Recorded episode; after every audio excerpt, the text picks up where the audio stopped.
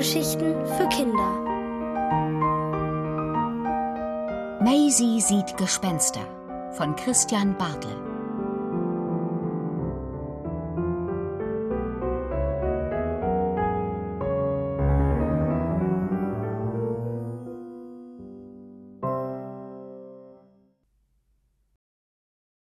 Kein Ort für Geister. Maisie nimmt zwei Stufen auf einmal. So eilig hat sie es. Ihr Vater kommt kaum hinterher, aber der muss ja auch das Gepäck tragen. Maisie hat bloß ihr Kuschelgespenst in der Hand. Den Rucksack hat sie vor Aufregung im Auto vergessen, und die große Reisetasche ist zu schwer für sie.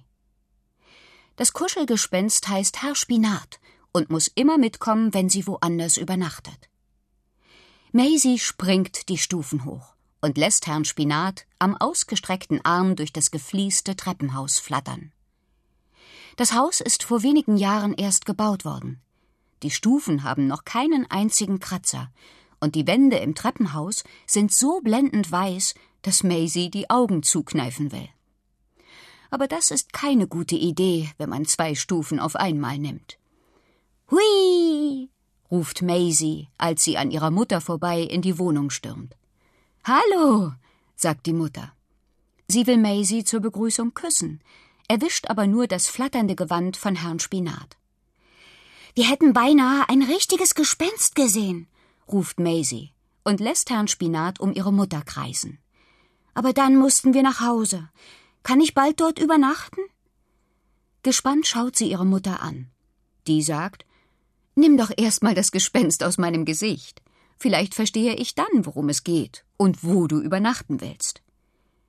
Also erzählt Maisie, dass sie mit ihrem Vater ein uraltes Haus mit knarrenden Treppen und schiefen Fensterläden besichtigt hat. Arg, macht sie, damit ihre Mutter sich vorstellen kann, wie gruselig es geklungen hat, als sie über die knarzenden Dielen gelaufen ist.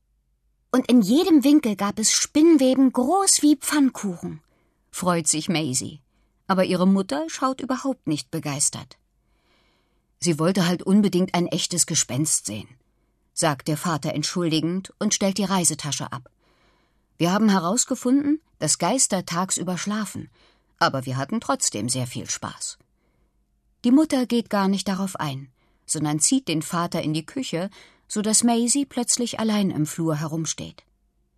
Deswegen kann sie nur Herrn Spinat erzählen, dass sie im Geisterhaus eine Falltür gefunden hat, auch wenn ihr Vater behauptet, da habe bloß ein Stümper mit Holzbrettern den Boden gefleckt. Das Kuschelgespenst nickt interessiert mit seinem Wollkopf, aber sie ist abgelenkt. Das macht doch alles noch schlimmer für sie, hört sie ihre Mutter wütend flüstern. Und dann streiten sich ihre Eltern in der Küche. Du kannst Maisie doch nicht einfach mit dorthin nehmen hört sie ihre Mutter sagen. Was soll ich denn machen? verteidigt sich ihr Vater. Irgendwann muss ich das Haus doch zum Verkauf herrichten. Darum geht es also wieder, denkt Maisie. Es war gerade Winter geworden, als die Eltern mit ernsten Gesichtern in ihr Zimmer gekommen waren. Wir ziehen doch nicht in das neue alte Haus, hatten sie ihr eröffnet. Dabei hatten sie das Gebäude gerade erst gekauft, weil sie es gemeinsam renovieren und dann als Familie einziehen wollten. Renovieren können ihre Eltern sehr gut, weiß Maisie. Ihre Mutter ist Architektin und der Vater sehr geschickt. Er kann eigentlich alles reparieren. Aber darum war es nicht gegangen. Dein Vater und ich, wir trennen uns, hatte ihre Mutter gesagt. Und ihr Vater hatte nicht ausgesehen, als ob er daran etwas reparieren wollte. So viel ändert sich aber nicht, weil wir ja eine Familie bleiben hatten die Eltern behauptet. Aber das stimmt nicht. Denn mittlerweile ist es Frühjahr geworden und Maisie wohnt in zwei Zimmern, die in zwei Wohnungen liegen. In der Woche wohnt sie bei ihrer Mutter, am Wochenende bei ihrem Vater. Das ist mitunter sehr verwirrend.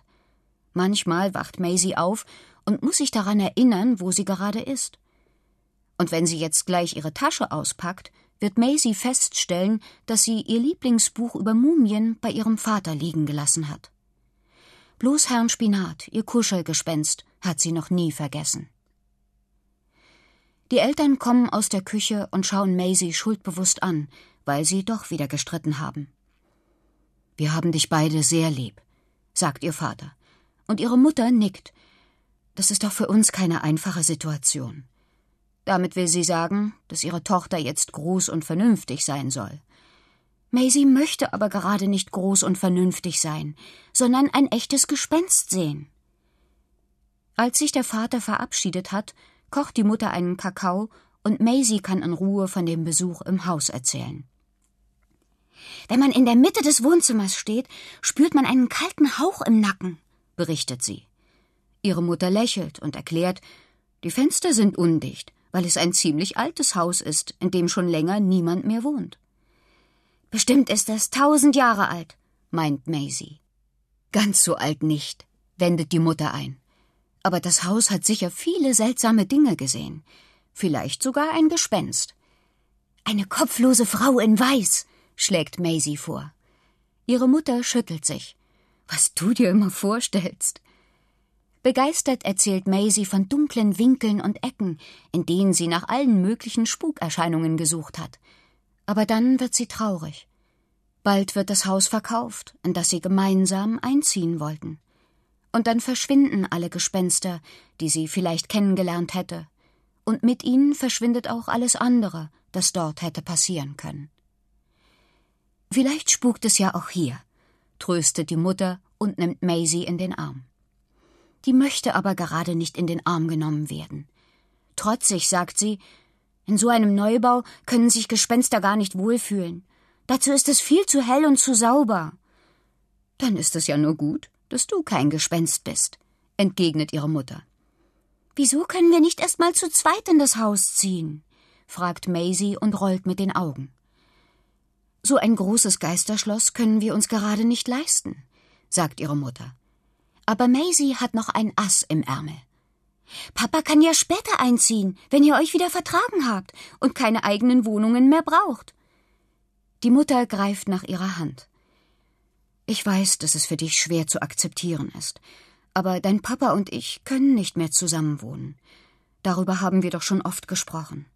Es tut mir leid, mein Schatz. Und wie soll ich dann je ein richtiges Gespenst zu Gesicht bekommen? ruft Maisie.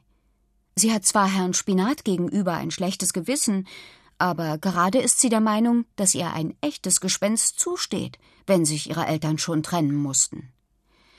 Meine Güte, wenn dir Gespenster so wichtig sind, dann klingel doch bei den Nachbarn und frag, ob die welche übrig haben, sagt ihre Mutter. Das ist ihr so rausgerutscht. Maisie guckt komisch. Was ist denn das für ein seltsamer Ratschlag? Das war ein Witz, behauptet ihre Mutter und beißt sich auf die Lippe. Aber da ist Maisie schon aus der Tür. So übel ist die Idee gar nicht, findet sie.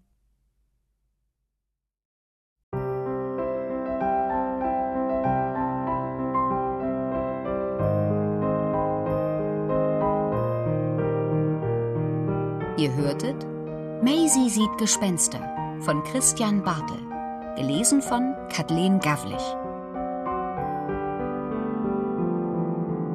Ohrenbär. Hörgeschichten für Kinder in Radio und Podcast.